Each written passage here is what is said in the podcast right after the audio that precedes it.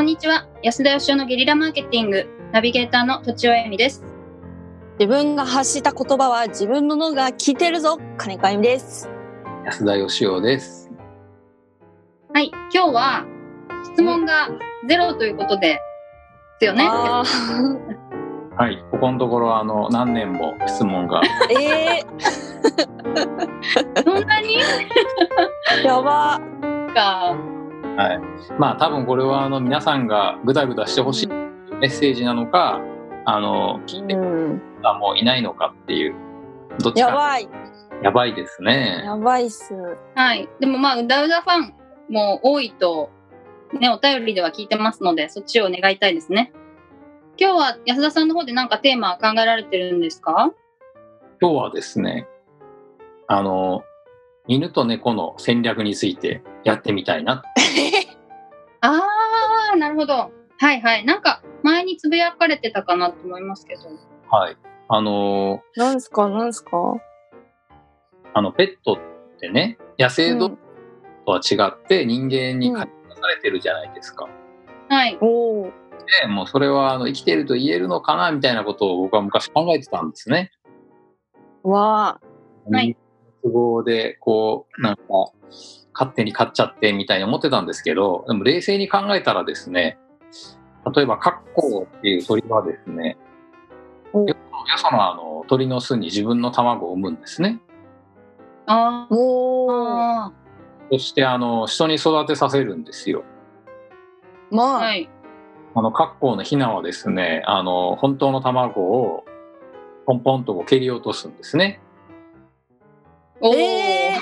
カッコウのヒナの方がちょっと先に生まれるんです。それで他の卵を蹴り落として、ヒナのふりをして、よその親に育ててもらうっていう、こういう戦略なんですね。ー、とんでもねえとんでもねえですねうんまあ考えてみたら、でもね、人間でもそういう人いっぱいいるわけですから、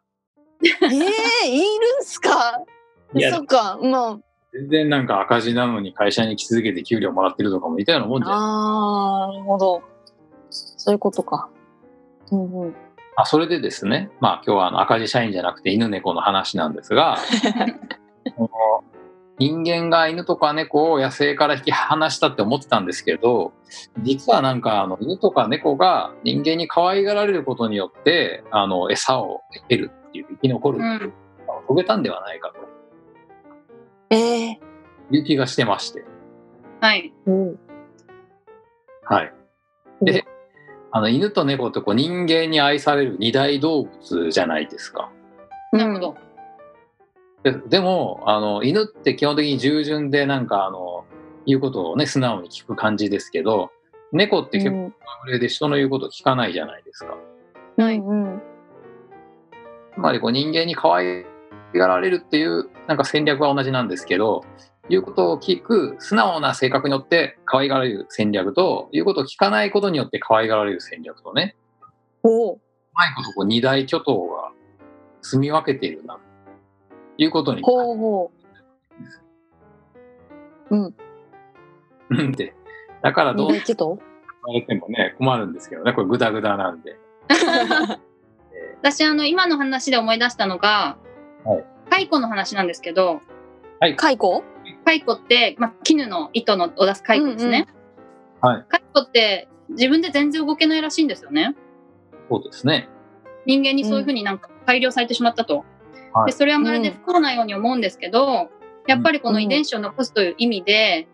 機能を出して人間に役に立つように進化したことで、まああのうん生存戦略としては勝ってると勝てると勝ってる勝勝利してるってことですねうん。遺伝子的にはそういうのをまあちょっと思い出しましたなるほど、はいい、はい良い意見をありがとうございます いやー、なんだそれ。猫と犬から離れちゃいましたけどまああのつまり僕はあの何をグダグダやりたいかって言いますとねはいうん。あの、まあ、動物たちがこう人間に世話させることによってまあ例えば蚕っていうのは役に立つことによって人にこうんう重宝されて餌もらってるわけですよね。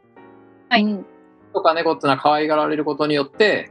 まあ、えっ、と、人間に世話をさせてるわけです。はいほう。で、つまり人間も一緒なんですね。人間もおううん。役に立つとか、えー誰かに可愛がられるとか、誰かに必要とされると、まあ、その分がリターンとなって、まあ、お金になったりとかして帰ってくるわけですよ。はい。なるほど。ほ普通 う。うん。はい。はいですね、あの犬とか猫とかっていうのはですね、まあ、非常にあの学ぶべき先輩たち人間からその、まあ、可愛がられるというですねその分野で極めたあの極めて成功者たちなわけですよ。まあはい。あの都庁さんのおっしゃってた海国もなかなかやるんですけどはい。なるほど。調べたらだいぶ差があるわけですよ。はい。で例えばこうなんかお客さんの言うことを何でも聞くみたいなお客さんは神様だみたいなのもありますけど、まあ、これ犬パターンああ、それが犬パターンか。なるほど。でもお客さんの声がほ聞かないことによってその世界でこれほど愛されるという猫パターンもあるわけでですねはい。人間に可愛がられる方法というか、まあ、つまり人間からリターンを得る方法はいっぱいあるはい。ううんうん。そこをなんかもうちょっとこう真剣に犬と猫から学んだ方がいいんじゃないかとうんうん。え、だってもう見た目が違うじゃないですか。見た目が四足、四足歩行でこう、モフモフしてて。あ、四足歩行で、モフモフさせればいいってことですかいやいやいやああゆみちゃんも四足歩行すれば愛されるかな愛される適か当 も。、適当なことを言っ てる。いや、可愛すぎるでしょ。間違いないです。猫を利用しようということじゃなくてで すねあのそういうなんえっ、とまあ蚕さんとかね牛とか馬とかって結構役に立つじゃないですか畑耕すとかね絹糸出すとうかん。うん。はいはい。がないと、なんかあの、世話してもらえないと、つまりビジネスっていうところのお金がもらえないみたいな思いがちですけど、そんなことないんじゃないかってことなんですね。役に立つ人たちよりも、まあ、あの、ナンバーワン、ナンバーツーはね、犬猫なんでですね。あ犬様、猫様と言った方がいいぐらいですね、非常にあの、えーなんか勉強の対象になるわけですよ。今、ナンバーワン、ナンバーツーで思いましたけど、キャバクラとかはそういうことですかね。キャバクラキャバクラ、キャバクラなんて非常にヒントになるんですよね。キャバ嬢ですね。多分ツンデレのキャバ嬢いっぱいいるでしょうね。ああ、確かになんか猫タイプ。うん。タイプに分かれるかもしれないですね。うんうん。猫タイプ。で、営業も多分そうだと思うんですね。はい。営業マンお客さんに対するアプローチで、お客さんにやたらあの信頼されて好かれる人って、こうなんか、やたらこう調子がよくって、こう、あの、ついてくる犬っぽい人もいれば、ちょっと気まぐれなんだけど、なんか気になってみたいな営業マンもいると思うし、ええー、ー、接客商売もそうだと思うんですよね。お店の売り方もそのなんか犬って結構なんか見たまんまというか偏見かもしれませんがなんかねなんでしょう裏がなさそうに見えるっていうそういう、はいうん。なんかあこう分かんない部分があることが魅力で人を引きつけるでもあるでしょうしいろいろだから学べるんじゃないかなというのが私のぐだぐだ話してみたいテーマだったんですがうん。うん。安田さんは犬ではないですよね。犬タイプじゃないですよね。私は犬タイプではないと思いますね。あと犬でもない。うん。はい。まあ僕はあの愛されベタなんでですね。またまた。うそんそんなことないでしょ。んなことないでしょ。うん、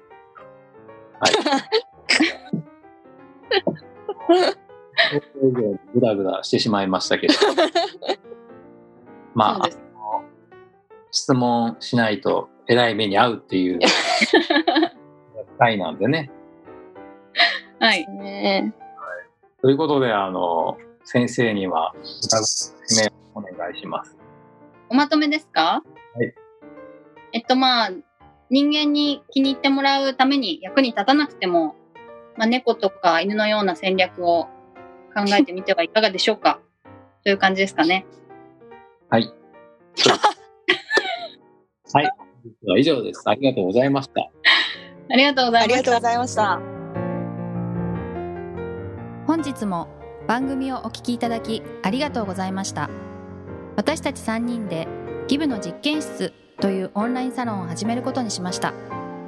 キャンプファイヤーファンクラブというサービスで募集をしていますので参加したい方はキャンプファイヤーで検索するか境目研究家安田義雄のホームページ安田義雄 .com からお申し込みください来週もお楽しみに